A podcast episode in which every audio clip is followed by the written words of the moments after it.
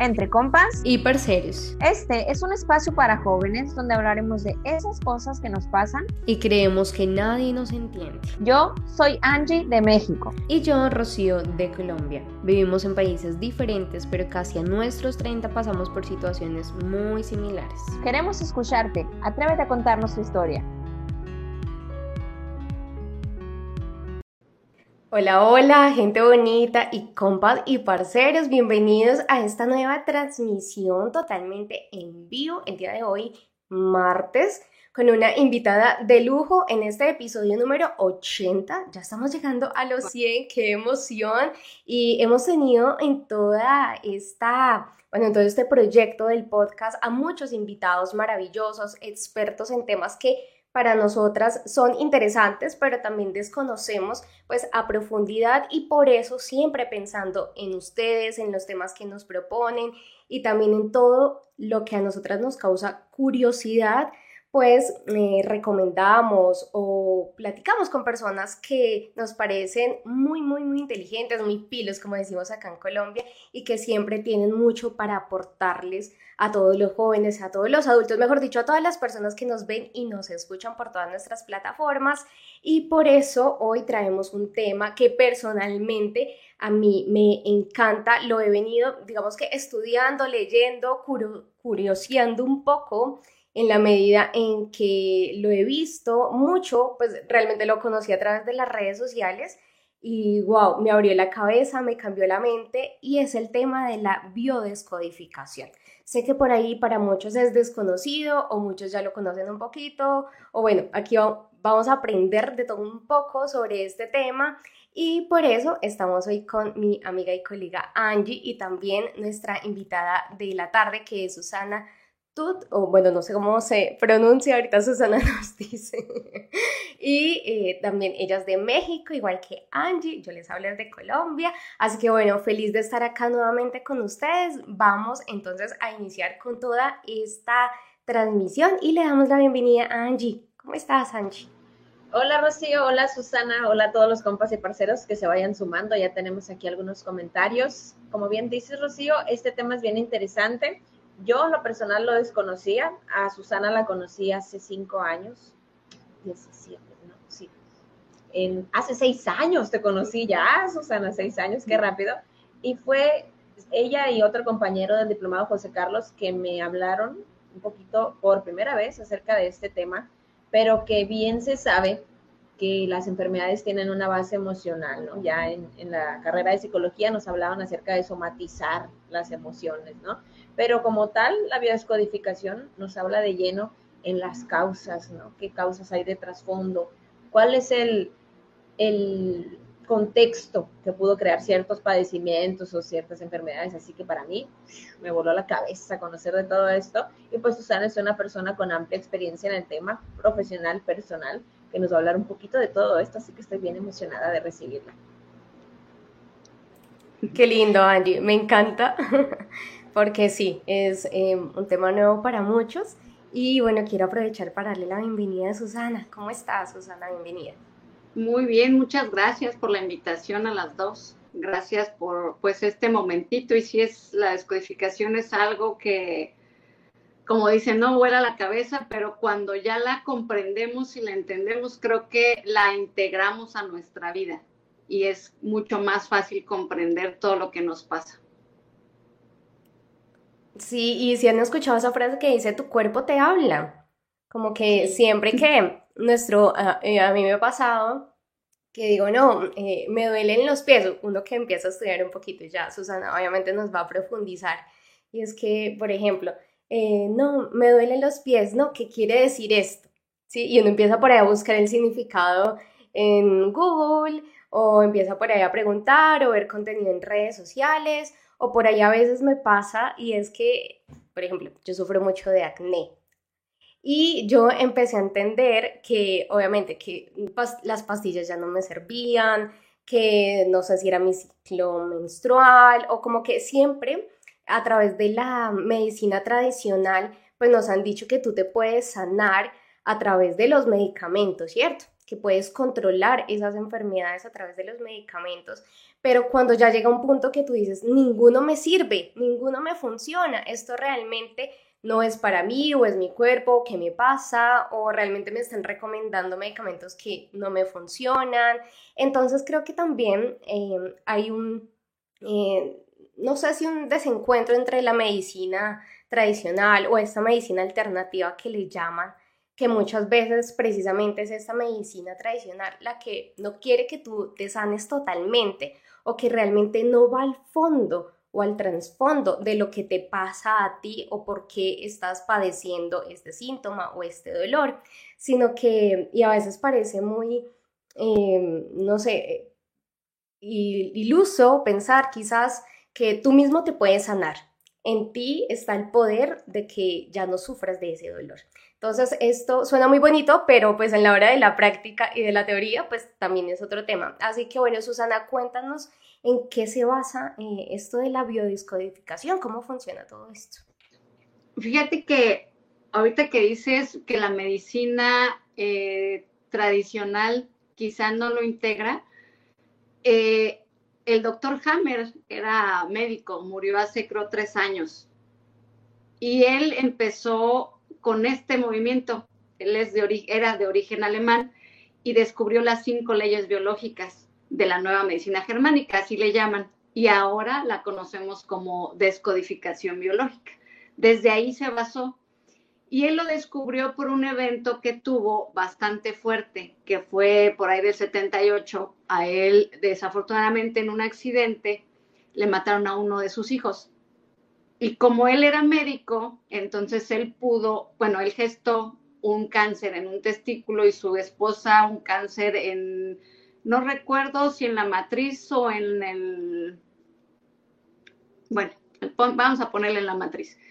Él, con su experiencia de médico, porque sí era doctor, él empezó a preguntar a, a los pacientes de cáncer qué les había pasado porque él fue un shock el que vivió muy fuerte junto con su esposa y se le hacía como curioso que los dos se enfermaran.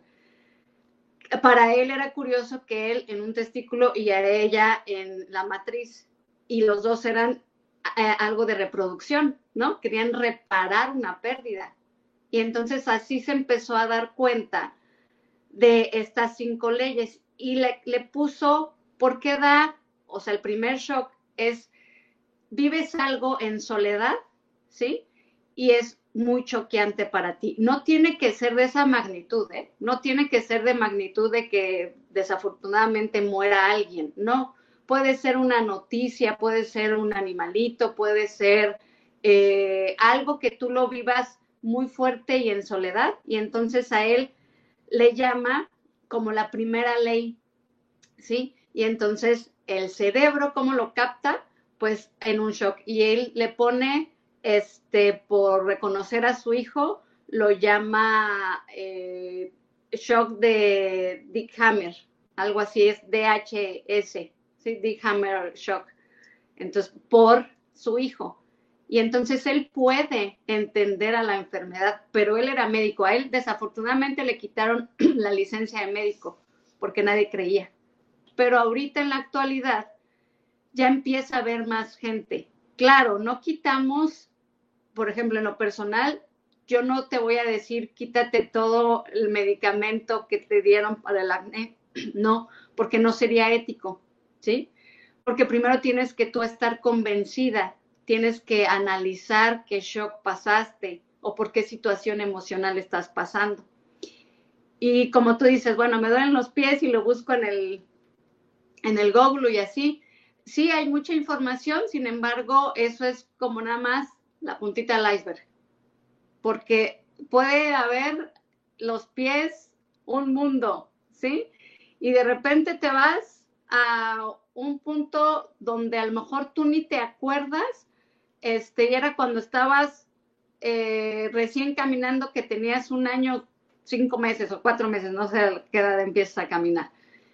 Y entonces desde ahí cada caso es bien diferente, pero para todo como eh, tenemos que tener como un poquito la mente abierta. Todavía nos falta Sin embargo, ahorita ya se empieza a ver más, ya se empieza como a interesar más la gente. Ok.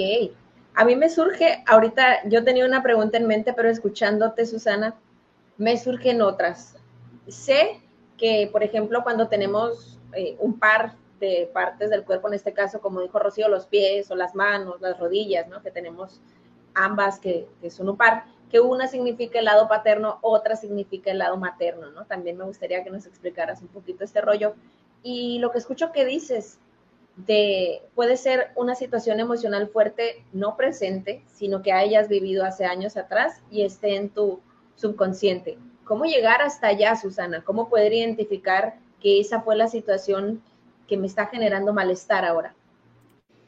Y además, quiero disculpar, Susana, que otra de las cosas ahí para complementar lo que dijo Angie, que dicen o he escuchado que las enfermedades son transgeneracionales. Entonces, por ejemplo, eh, como para contextualizar un poquito, en mi familia hay muchos eh, casos de cáncer. Mi abuela, mi tía. Entonces, muchas veces la persona vive con miedo, y más que todo las mujeres, de que, uy, esto es transgeneracional o esto viene de familia, ¿cómo le hago para cortar con eso que no me pasa? Ok. Eh, contestando primero la, la pregunta de Angie, es cómo saber en qué momento. Eh, cuando tú ya lo tienes como repetitivo de, no sé, no sigo teniendo una enfermedad o sigo o me sigue saliendo, eh, no sé, dermatitis en la piel, ¿no? Y eso lo tengo desde los 10 años, etcétera. Les llamamos nosotros que fue, que, está en riel, no ha salido de ese riel porque no ha hecho conciencia. Decía eh, Hammer que, bueno, el cerebro en el momento de, de, asimilar ese shock impacta, ¿no? El área del cerebro muy específica. Lo impacta y entonces va a la psique y siempre se ven afectados porque nos ayudan a solucionar el conflicto. La dermatitis, entonces algo, un ataque o una separación le ayudó en ese momento a ese chico a solucionar el conflicto y a ponérsele rojo. ¿no? Pon Y entonces, cuando sigue con esa, con, con la otra vez la dermatitis, entonces se vuelve un riel. ¿Qué está sintiendo? O ataque o separación, no ha salido de ahí. No lo ha hecho consciente el shock de, ah, es que me querían jalonear, ¿no? O me regañaron tan fuerte que me jalonearon y me asustó. Por eso les digo que el shock no tiene que ser algo como muerte o una enfermedad nuestro cerebro lo hace de distinta manera. Y luego, después de la psique, va al órgano, a un órgano en específico. Tú dices, eh, Rocío, el cáncer, ¿no? El cáncer en general te van a decir el Google y los libros, quizá que es mucho, eh, que no dicen las cosas, mucho enojo, mucho rencor, sí, tiene mucho que ver, pero en, el, en específico, el cáncer se va, ahí lo podemos ver, a un, a un órgano. No sé qué, en tu familia, a qué órgano se vaya el cáncer, porque no ha de ser a un órgano en específico o sí. Sí, si no estoy mal, es del útero.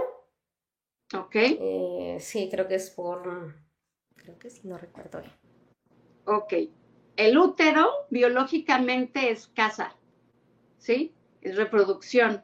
Entonces, dijiste hace rato algo bien interesante, que las enfermedades son, eh, ¿cómo dijiste? Como transgeneracionales, ¿sí?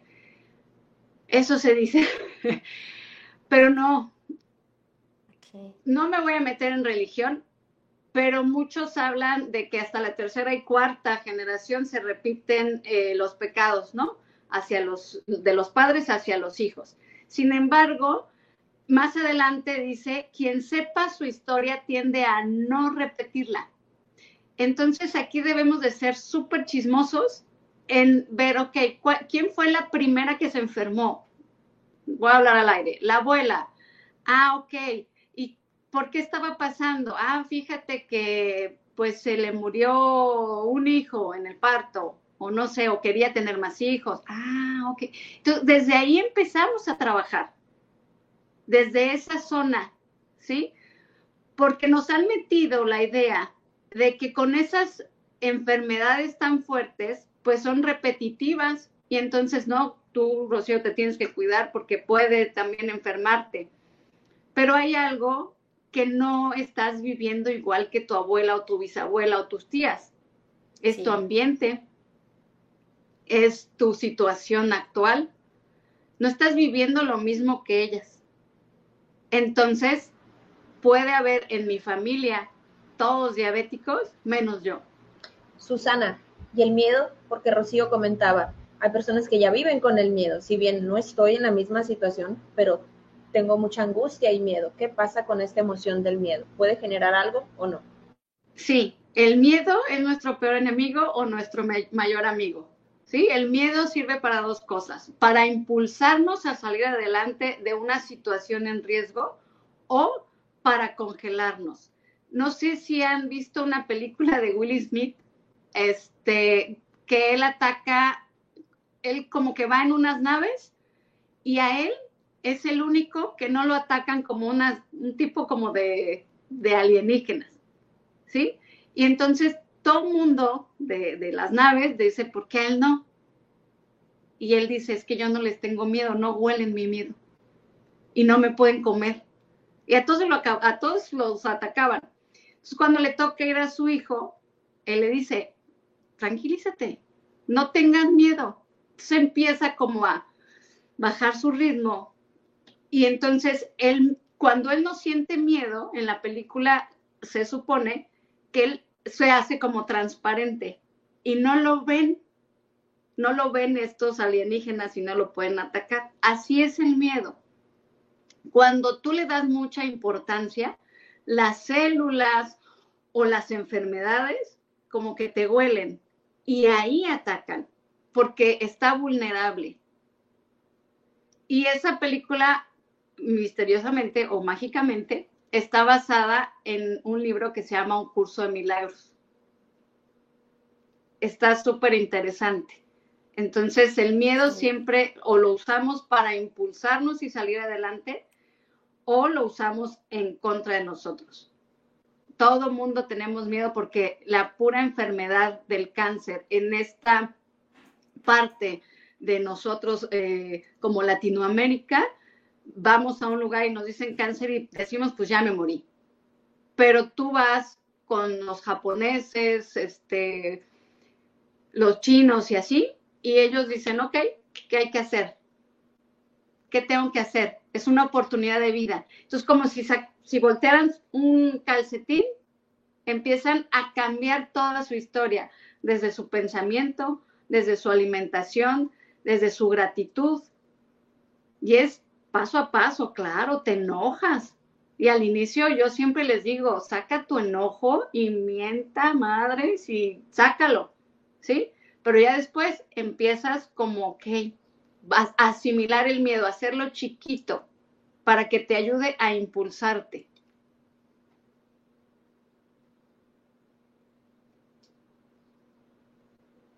Tremendo, tremendo, Susana, porque precisamente decimos esto de que son nuestras emociones y lo que hay en nuestra mente lo que muchas veces nos puede enfermar. Y ahora quiero que pasemos por acá. Ay, me quedé como frisada un poquito. Eh, a ver, a ver, a ver, a ver. Ahí, pero ustedes me escuchan bien, sino que se sí, como sí. trabada la, la imagen. Bueno. Vamos a darle paso entonces aquí a nuestra sección favorita, que es la pregunta incómoda.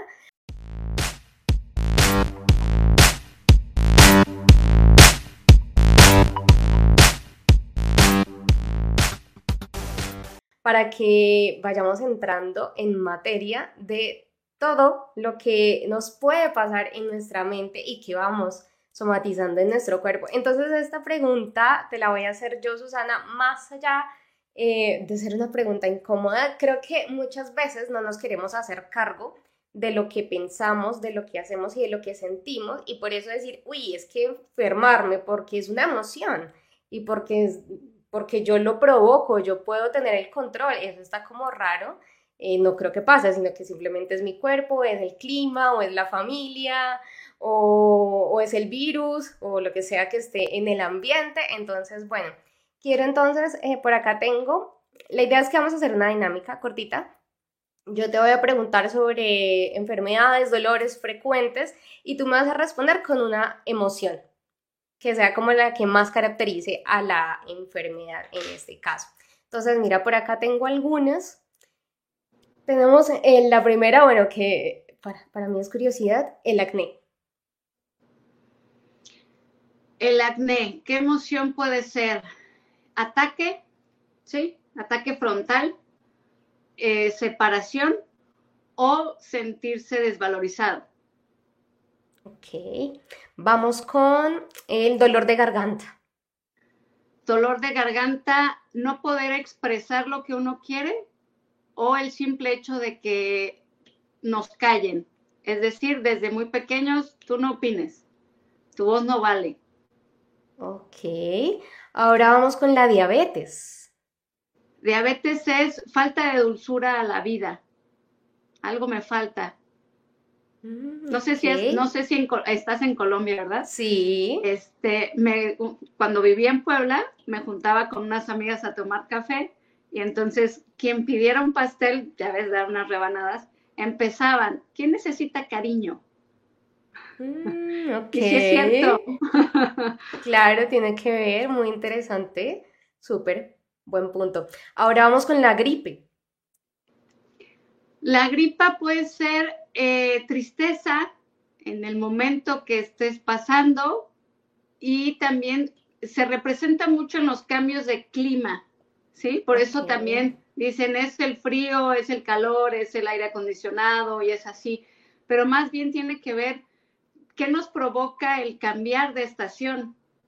A mí me gusta más el frío, no me hace daño el calor para nada, pero me siento mejor con el frío. Me siento como que más contenida, más porque me tapo y tomo chocolatito. Entonces, ¿qué, ¿qué pasó o qué ha pasado? ¿Qué sientes? ¿De quién te separas? O con el calor no quieres ni que te toquen, ¿no? Nada más tócame esta puntita del dedo y ya. O sea, Mm, el- el ok, estar- el contacto. el contacto. ser. Ujú. Ok, perfecto. Ahora vamos con tu, tu, tu, tu, tu, la obesidad. La obesidad, de entrada es mucho el protegerte, pero también tiene ahí un trasfondo. Como te digo, es cada quien, ¿no? Eh, es protegerte de algo o hacerte grande. En el sentido de aquí, he visto mucho con, con algunos pacientes, su historia de vida no es nada fácil y tuvieron que hacerse grandes por alguna situación muy difícil que, que pasaron de niños y entonces se hacen Mm. grandes. ¿Sí? O sea, no me ves, pues ahora sí me ves. Mm, como para quererse mostrar un poco más. Mm, Así es. Ya. Ok, y ya para finalizar, la cistitis. La cistitis. La cistitis es marcaje de territorio. O sea, estoy en algún lugar y quiero eh, biológicamente, como los animales, marcar mi territorio o constantemente estoy de, chin, me hace falta tiempo, no me estoy organizando. sea, Mm, es- ok. Por eso digo que cada quien es, es diferente. Ok, cada cuerpo es, un mundo, ¿no? Son, son emociones distintas. Muy bien, Susana, muchas Mira gracias, muy interesante. Te caen varios veintes, ¿no? Escuchas y dices, "Ah, sí, es cierto, no había pensado en eso en mi vida. Es bien interesante. Y ahorita que te escuchaba, Susana, hablar acerca de la dermatitis, hablabas de que hay personas cuando está en riel, ¿no? Que, de- que eso se da mucho en la niñez por la piel, yo creo, tan sensible de los niños, que se va adaptando al entorno y demás. A mí me pasó en el 2020, año difícil para todos, que yo soy la más chica de mi familia, vivo lejos de mis papás y de mi familia, y fue la primera Navidad que pasé sin ellos. Entonces ese año fue, empecé a, desarrollar eczema, después dermatitis y después acné. Mi órgano más grande, que es la piel, me estaba pidiendo ese contacto, ¿no? Me estaba pidiendo volver a casa, tocar raíz. Me pongo chinita porque sí, nunca lo había padecido, pero fue la manera en que, pues, ansiedad y demás se me manifestaron en la piel. Y claro que todos, ahorita que te escuchaba decir las enfermedades, Rocío, y, y tú, Susana, las posibles causas, todos podemos hacer una introspección y pensar, ¿no? Decir qué me está pasando, qué me pudo pasar, que desarrolle esto que nunca había experimentado. Si quieren dejarnos, aprovechense, como digo, siempre que viene invitado, lo tenemos gratis ahorita. Si tienen alguna pregunta, aquí podemos hacerla. Susana, tú también tienes una experiencia. Ahorita hablaba de que profesionalmente, pues, nos puedes hablar desde tu conocimiento, pero también nos puedes hablar desde, desde perdón, tu experiencia personal. ¿Cuál fue tu proceso, Susana? Cuéntanos. Mi proceso fue muy fuerte, este, porque a mí a los, ¿qué serán? 19, creo, 19, 20 años, me detectan epilepsia, pero cuando me la detectan, eh, si yo hubiera sido otro tipo de persona, me hubiera ido al Seguro Social y me hubieran incapacitado de por vida, porque me desahuciaron por la epilepsia. Así de no puedes manejar, no puedes estar sola, no puedes hacer nada. Entonces yo en ese momento estaba pasando porque mis papás se habían separado, pero el hecho de que ellos se hayan separado no era eh, todo, sino que toda la familia, éramos cinco, bueno, somos cinco, todos se deshizo. Y entonces ya no había domingos en donde tú te asomabas a la habitación del hermano o el hermano a la tuya y se reían y se bajaban. Todo desapareció así, ¿sí? Y entonces yo tenía dos oportunidades. El hacerme la víctima o el vivir mi vida. ¿Y qué pasaba si me hacía la víctima y decía, oh, me desahuciaron, no puedo estar sola, no puedo manejar, no puedo hacer absolutamente nada, pues claro, inconscientemente hubiera juntado a mis padres. Atención. Atención, pero ¿a qué costo? No hubiera podido hacer absolutamente nada, ¿sí? Más que eso, juntarlos. Y entonces sí, lloré tres días, reclamé, me enojé, tuve miedo, me encerré, claro, pero dije, pues no tengo opción, porque ellos no lo van a hacer por mí, no van a detener su vida por mí, no van a decir, ay, no puede manejar, vamos a manejarle a la mujer, no, no lo van a hacer. ¿Qué tengo que hacer? Conocerme. Y es una enfermedad que yo digo que es súper noble porque te avisa. Los doctores le llaman aura. Y entonces yo tuve la fortuna de tener la, epilepsia que es de ausencia. Entonces no, no me daban, no, dejé que me llegara a los ataques. Entonces, de ausencia son por milésimas de segundo, te vas, ¿eh? Y entonces pues, chocaba. por eso tenía muy buen seguro de carro. Entonces chocaba. Discúlpame, Susana, te disocias entonces de, de la realidad. ¿Eso pasa? Sí. Sí. O sea, te vas, estoy manejando y de repente ya no estás, pero es por milésimas de segundo. Entonces yo lo empecé como adaptar porque pues yo decidí no juntar a mis papás de nuevo, sino hacerme cargo de mi vida y eh, empezaba yo a trabajar y mi objetivo, porque yo estaba viviendo en México en ese momento, y mi objetivo era comprarme un carro. y entonces, porque yo no quería estar en camión, ¿no? Y entonces yo empecé como a adaptar esa emoción y es algo bien chistoso porque lo sientes, es como, no sé, no sé cómo explicarlo, pero yo sentía antes de, de que me diera ese evento. O luego era como de te tienes que ir y mover. Entonces yo me salía a la fiesta y me iba a mi casa, me acostaba y me perdía. Ya no sabía de mí, pero lo, logré como integrar, la verdad, como no, nunca lo nunca lo hice a un lado porque en mi casa, desafortunadamente la epilepsia, ustedes eh, no me dejarán mentir, en psicología, ¿qué nos dicen? En psicología, la base era que la epilepsia la veían aparte, porque era una enfermedad mental. O sea, estábamos locos. ¿Sí? O sea, no era algo que pudiera ver la, psicología como tal. Y entonces, todo esto va también a la educación y a la cultura. Yo el decir, eh, pues soy epiléptica, pues no, era como de vergüenza, ¿sí? Nunca lo aceptó mi papá como tal, jamás. Este, en ese entonces yo trabajaba y ganaba poquito y entonces las medicinas las tenía que comprar y a veces me ayudaba mi mamá y cuando yo le iba a pedir a mi papá, oye, pues no tengo porque tengo que comprar este libro, necesito la medicina, él se bloqueaba. Y él me decía, no, no puedo porque le voy a ayudar a tu hermano a comprar un carro. Él nada más se bloqueaba. Primero lo primero, te decía sí, pero ya después entendí que era eso. O sea, culturalmente no estamos capacitados para esa palabra. Es como el cáncer, ¿eh? No estamos capacitados, no sabemos que hay diferentes tipos de epilepsia. O sea, no sabemos cómo actuar ante un evento así. No sabemos que fue por un shock que yo tuve, como dice Hammer, y que bueno, me dio a la cabeza, ¿sí? Y que en lugar de afrontarlo, lo quisieron evitar. Entonces, a partir de ahí, a mí ya me había gustado desde hace mucho meditar y yo ya sabía algo que se llama Reiki. Y entonces yo desde ahí empecé a decirme, yo no quiero estar medicada toda la vida, yo no quiero depender este, de algo o estar asustada porque me daba miedo, me daba miedo porque eran dosis muy altas. Al inicio eran dosis muy altas y entonces cada seis meses yo me tenía que hacer análisis del hígado para ver si no afectaba el hígado. Y este, entonces dije, no puedo, entonces yo tengo que encontrar la manera de, pues, de bajarle un poquito, ¿no?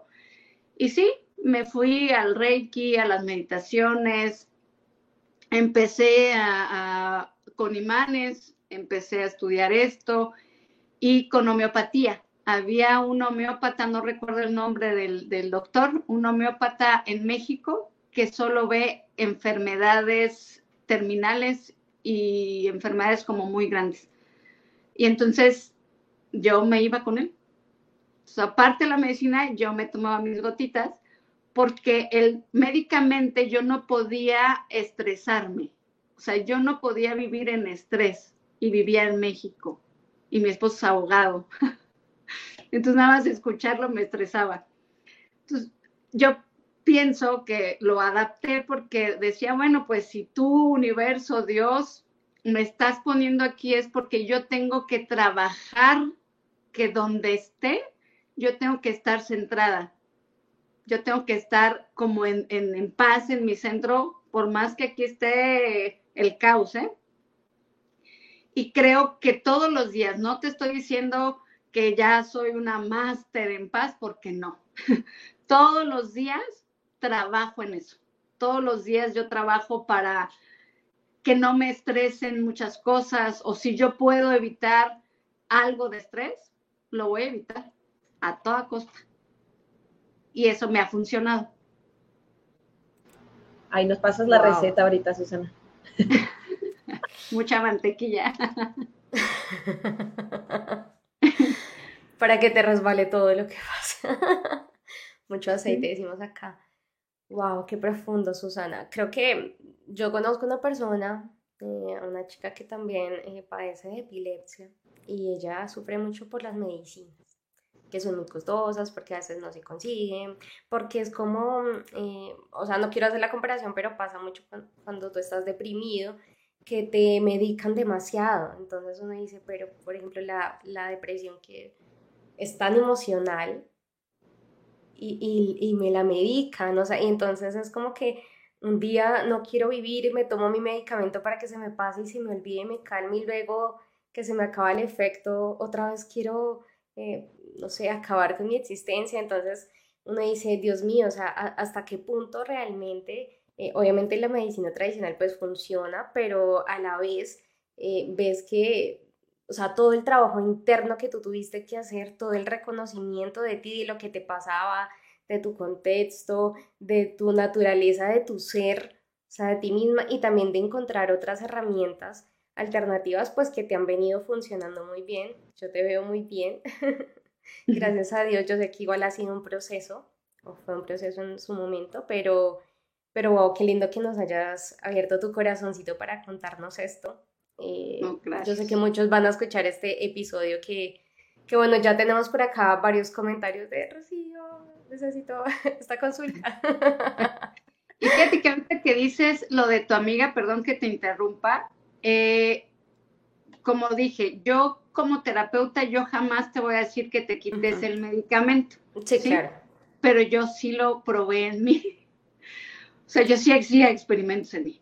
O sea, yo empecé a meditar, yo empecé a ver qué me estresaba, yo empecé a ver qué comidas, porque también si las combinaba me daban como mucho sueño y me dormía, pero era parte de, ¿sí? Y entonces me empecé a conocer. Eh, lo dejé, o sea, dejé un tiempo el medicamento. Eh, lo dejé como mm, después de mi primera hija, lo dejé como unos 10 años, yo creo.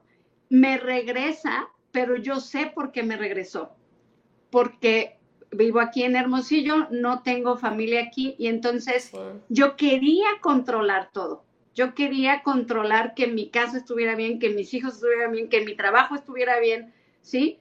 Y no podía como, ay, me ayudas tantito a cuidar a mis hijos porque en ese momento estaban chiquitos. Entonces yo me los ponía como aretes y hasta que pues obviamente me volví a tronar, ¿sí? Y entonces ahí también haces, bueno, una eh, retrospección y dices, ok, me está diciendo algo la vida, ¿sí? ¿Desde dónde me cuesta trabajo pedir ayuda. porque es tan vergonzoso? ¿O por qué no puedo decir, hey, estoy cansada? Pero es todo el contexto de la enfermedad, todo el contexto de lo que he vivido. Entonces sí, sí me, regresé eh, a buscar una neuróloga, me traté por, eh, por un tiempo, luego vino la pandemia. ¿Por qué? Porque en ese momento yo no podía permitir que me pasara con mis hijos. Cuando no tenía hijos, pues chocaba, yo pagaba y listo. Pero ya tengo dos responsabilidades, ¿sí? Y entonces dije, ok, lo voy a tomar. Pero milagrosamente no me dieron la misma dosis, me dieron una muy pequeñita. Entonces empecé, y bendita pandemia para mí, ¿por qué? Porque me empecé a relajar y empecé a relajarme y a relajarme y aquí tengo lo que más tengo que cuidar y entonces para mí fue diferente que como para Angie. Entonces a mí me ayudó, me ayudó mucho. Por eso les digo, todos los días sigo como bajando eh, la dosis, viendo qué, qué hago para naturalmente para, para que yo me sienta mejor, etcétera. Yo sé que se puede volver a quitar, sí, sí se puede, pero eso lo hago yo conmigo. no lo, no lo, eh, no lo promuevo no porque no sepa que esto sí funciona, sino que la mente es súper poderosa y si alguien va y dice, oye, ella me dijo que me lo quitara, ¿qué le van a decir? No. ¿Sí? Y entonces, pues se puede, hubo un caso muy, eh, muy simpático, yo les digo, pero era de, la mamá de una conocida, ella tenía cáncer y entonces no le dijeron, no le dijeron nada, guardó su esposo los resultados, no, tienes una gastritis, te mandaron esta medicina y vivió muchos años, muchos, y vivió muy bien. Y limpiando, no sacó el papelito, y limpiando eh, ella los cajones, se encuentra con el diagnóstico y en un año se fue sí, eso pasa mucho. Sí. Sí, e, eso pasa mucho. Y por eso también muchas personas temen ir al médico. Sí. Porque les da ese miedo de qué tal que me diga que es algo más fuerte de lo que yo pienso y ahí sí se me derrumba todo. Así es. Eso también e, e, es, es, es complejo. Está cabrón. Eh, diría Angie. Aquí hay unas pequeñas preguntas, Susana, nos queda poquito tiempo, pero si gustas, si puedes. de manera muy resumida. Nos preguntan aquí acerca de el motivo del dolor de pies y también ahorita te preguntaba acerca de cuál es el lado paterno, cuál es el lado materno, ¿no? Porque pues, los pies son dos. ¿Qué onda con los pies? Ok, el motivo de dolor de pies. Puede haber, eh, por ejemplo, si ella, si, o si esta persona se cambió de, casa o se cambió, eh, te voy a decir mi ejemplo, yo que me vine a vivir aquí, yo soy de Orizaba, Veracruz, he vivido en México, en Puebla y ahora aquí. Y entonces se me hinchaban los pies, ¿sí? ¿Por qué? Porque no encuentras como esa raíz, e, esa enraizarte al, lugar.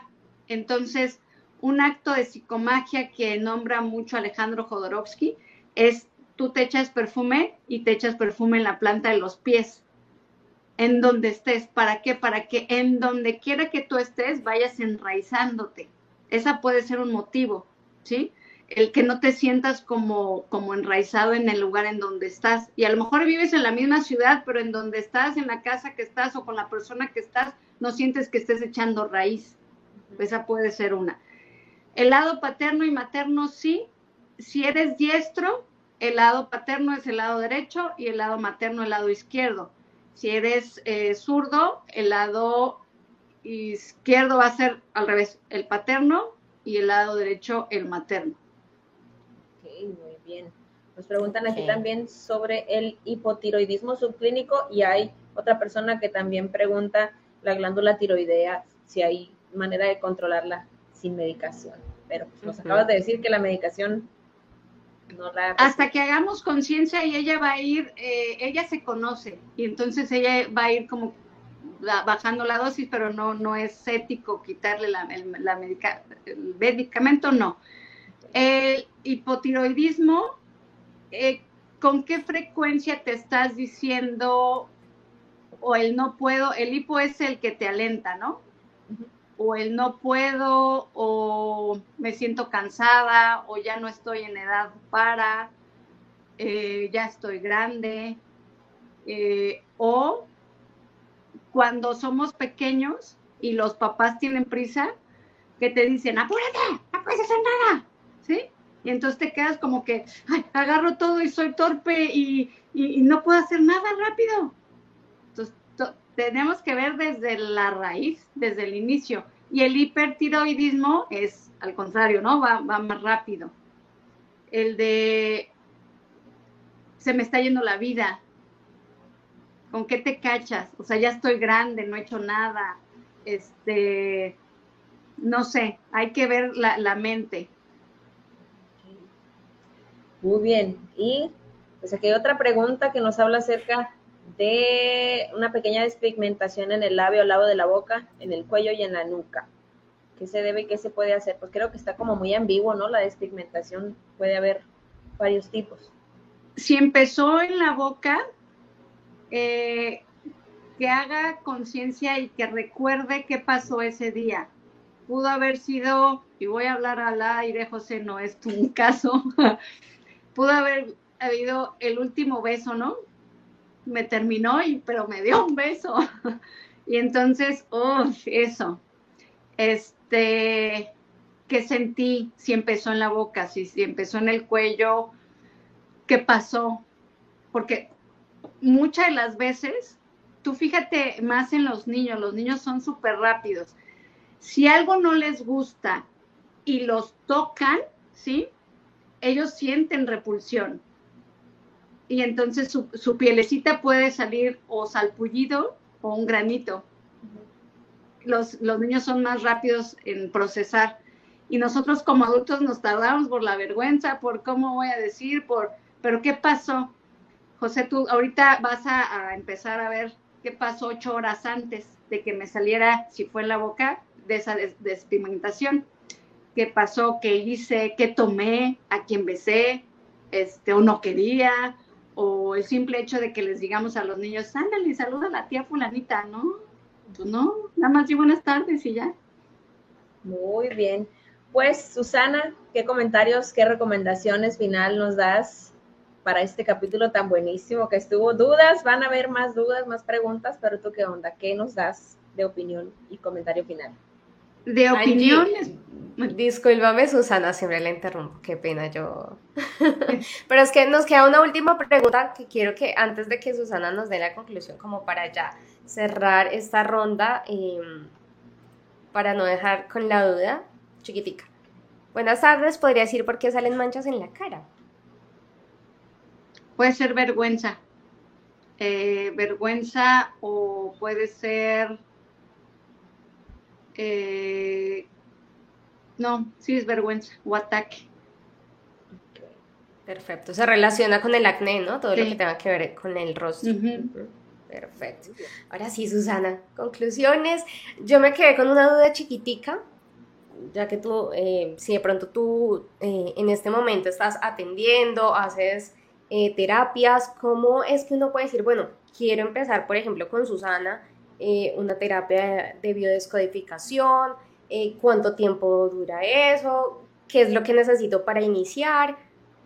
Cuéntanos ya para ir cerrando. Pues. Eh, sí, actualmente me dedico a dar terapias, este, aproximadamente son de una hora y eh, nada más lo único que pido es sin expectativas, vengan abiertos a, a lo nuevo, vengan abiertos a descubrirse. ¿Duele? Sí, mucho, porque no, no soy así de, ay, pobrecito, no. Vamos a pasarnos de, ser víctimas a, vernos. Y todo esto se nos da dentro también, nos puede pasar un shock muy fuerte ahorita en la actualidad de adultos, pero cuando se vuelve un riel o cuando no podemos salir es porque algo nos está llevando a vernos en nuestra niñez. Entonces lo tenemos que resolver desde aquí abajo. Se puede hacer a eh, distancia este proceso, Susana, no hay, no hay inconveniente alguno. Sí, no. Tengo clientes a distancia y aquí vienen al consultorio. Más o menos cuánto dura un proceso de biodescodificación. Eh, dependiendo porque dejo tarea y entonces hay personas que no hacen la tarea no porque no quieran, sino porque en verdad se bloquean, ¿eh?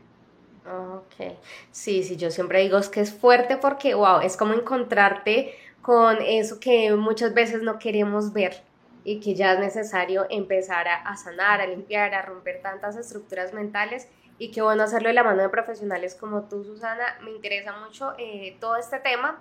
Creo que nos da para otro episodio para profundizar entre otras enfermedades o de pronto un poquito más ya como el tema de, de la terapia como tal, que eso me parece maravilloso. Así que muchas gracias. Yo estoy absolutamente agradecida. Aprendí muchísimo. Necesitaba este espacio para descubrir un poco más sobre este tema y qué bueno pues que tú nos hayas podido acompañar el día de hoy. No, muchas gracias a las dos y cuando gusten me dicen qué enfermedad y yo les empiezo a, buscar y a damos otro, otro tema como tarea o como me decían, qué recomendación doy, obsérvense, observen, eh, observen sus pensamientos, solamente. Muy bien. Muchísimas gracias, Susana. Gracias, Rocío. Gracias a todos los compas y parceros que se fueron uniendo en este episodio. Ya saben, la petición de siempre, suscríbanse, denle like, compartan este video porque aquí se va a quedar arriba, compártanlo con quien crean que les puede servir. Déjenos sus comentarios también, qué les gustaría que habláramos en la segunda parte con Susana, que claro que la vamos a volver a invitar. Muchas gracias. Y este episodio también va a estar en audio en Spotify. Así que muchísimas gracias a todos y nos vemos la semana que viene con otro episodio más. Claro que sí, Angie. Mil gracias, Susana, por estar con nosotras nos vamos felices, creo que nuestros compas y parceros también por toda la participación que tuvimos y eh, nos vemos entonces la próxima semana con más temas que serán cada día mejor porque venimos con más invitados, con más temas muy interesantes y por favor ayúdenos a compartir en todas las redes sociales para que muchas más personas pues, puedan conocer estas nuevas formas de sanarnos a nosotros mismos. Susana, mil gracias. Gracias a ustedes, cuídense mucho. Bye. Chao, chao. Bye.